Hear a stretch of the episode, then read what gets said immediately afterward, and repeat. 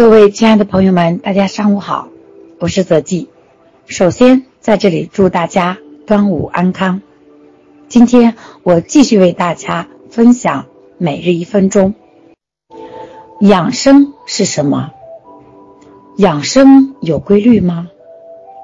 找到养生的规律，疾病就能远离我们。今天的一分钟带大家寻找生命的密码。养生等于顺应自然，伤身等于违背自然。你再任性，也别和自然规律任性。你习惯了，也要顺应自然规律养习惯。你再有钱，也要把生活习惯培养好。疾病没有规律，所以原因复杂，病因不清。健康有规律。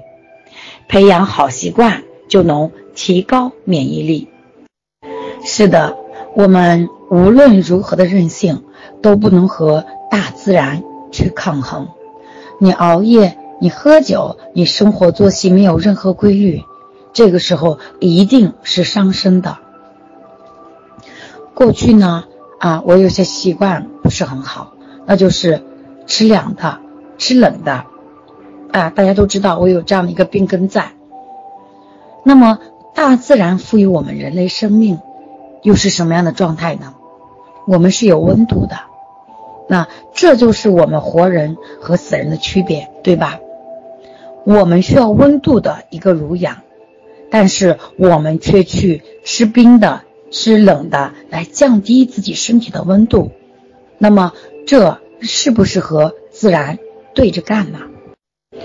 上周啊，我聊过几个这个啊陌生的朋友，嗯，仔细问了他们生活习惯，可能也是由于呃我们身边的环境啊、经济条件的一个限制啊。这里有几个小姑娘，她们在过去都是嗯上夜班的啊。我希望今天你们可以听到我的分享，她们一上夜班都上了几年。可能每个月会轮换一次，但是晚上熬夜熬了一夜，第二天再去补觉。大家觉得你熬了夜，第二天再去补觉，这两种睡觉一样吗？能补得回来吗？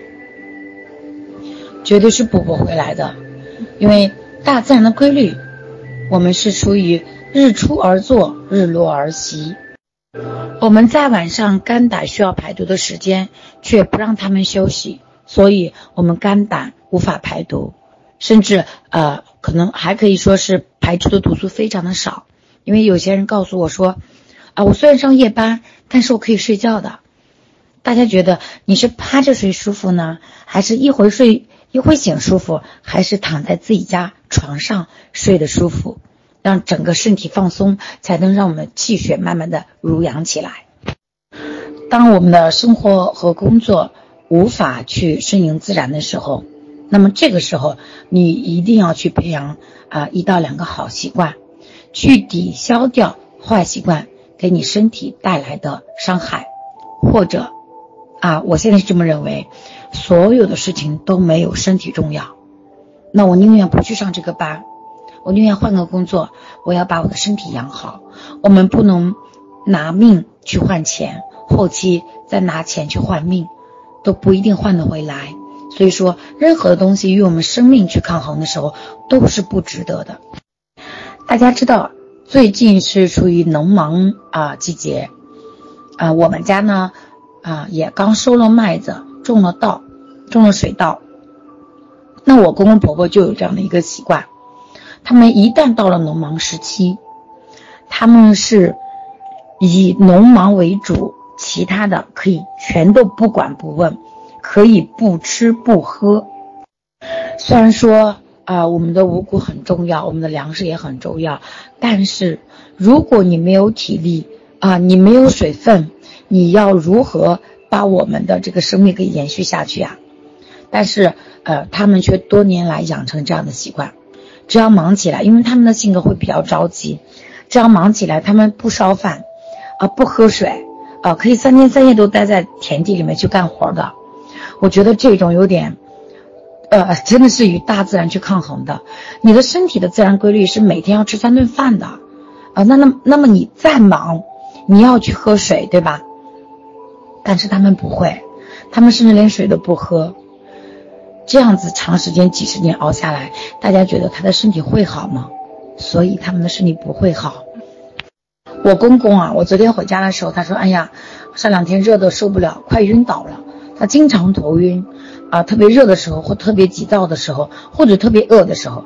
但是呢，他自己明明知道，啊，是因为不吃饭，但是他还是不去吃。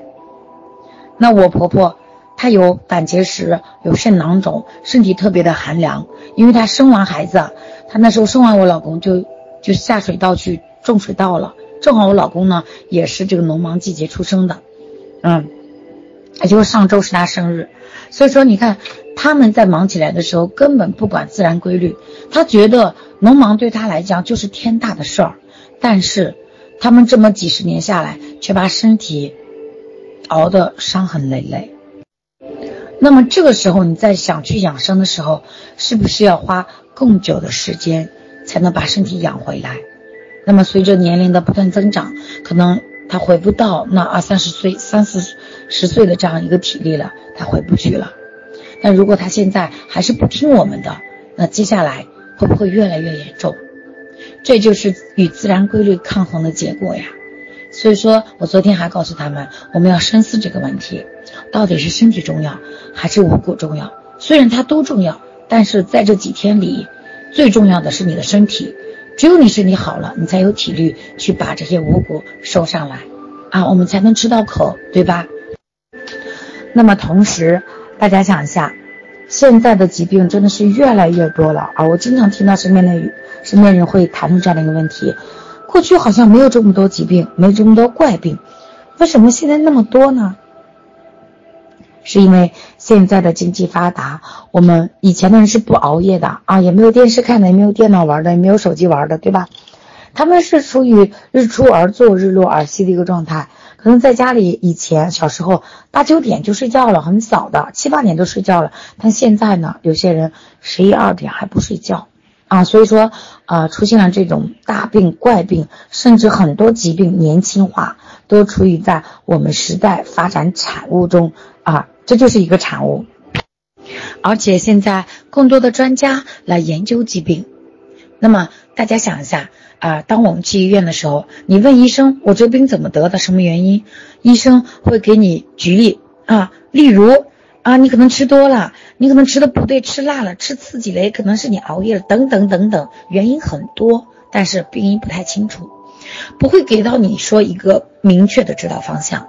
也就是说，你在疾病里面去寻找规律是找不到的，啊，错误的东西它是没有规律的，但是对的东西它是一定有规律，有规律的。比如说健康，健康就有规律，它的规律在哪里？它的规律就是自然规律，顺应自然规律，你的健康就来了。那么在这里给大家举个例子，啊，两个农民种田，一个农民呢。嗯，随便选选种子就这么撒下去了。另外一个农民，他精挑细选一些优良的种子种下去。那么，在这个过程中，选好好种子的这个农民啊，他细心的给这些啊稻田浇水施肥。那另外一个农民，他呢不管不问，也任由田地里面的杂草共生。所以说，到了最后，农忙的时候，收获的季节，那么。这个随便选种子的农民，他收不到太多的粮食，或者说他的粮食是质量不高的，有瘪的啊，也不会那么的壮实。那另外一位农民，他精挑细选的种子，又加上自己用心的浇水施肥，结果他收获的这个粮食又大又多啊，质量又好。那么现在来了位专家啊，他在研究，他跑到这个。啊，没有丰收的这个农民的地里去研究，这个种子哪里出了问题？啊，怎么会呃生虫？怎么会产量那么低呢？啊，他就在研究这个不好的种子里面的东西。而我们有经验的农民，他们只会怎么样？凭借着自己的一个经验，先去选好优良的种子，才去再去细心的培养，去浇水，去施肥，最后丰收了。大家找到这两者的区别了吗？疾病它是没有规律的，你在里面耗费了多少时间去研究它，它终归的种子就不对啊！你的第一步做错了，接下来都错了。那么健康有规律啊，对吧？哎，这个农民种庄稼它也是有规律的。你首先要有选好的种子啊，你要有好的习惯去给它浇水施肥，后期它的产量才高，它的质量才高。好了啊，这个例子我就讲到这里，我不知道大家明白了没有？如果没没有明白，可以在群里私聊我。好的，今天的每日一分钟我就为大家分享到这里，感谢大家的聆听，祝大家端午安康。今天给大家分享就到这里。如果大家有什么关于健康方面的问题，可以打开微信搜一搜，输入“杨泽记”，即可找到我的更多文章和联系方式。最后，祝大家身体健康，每天开开心心。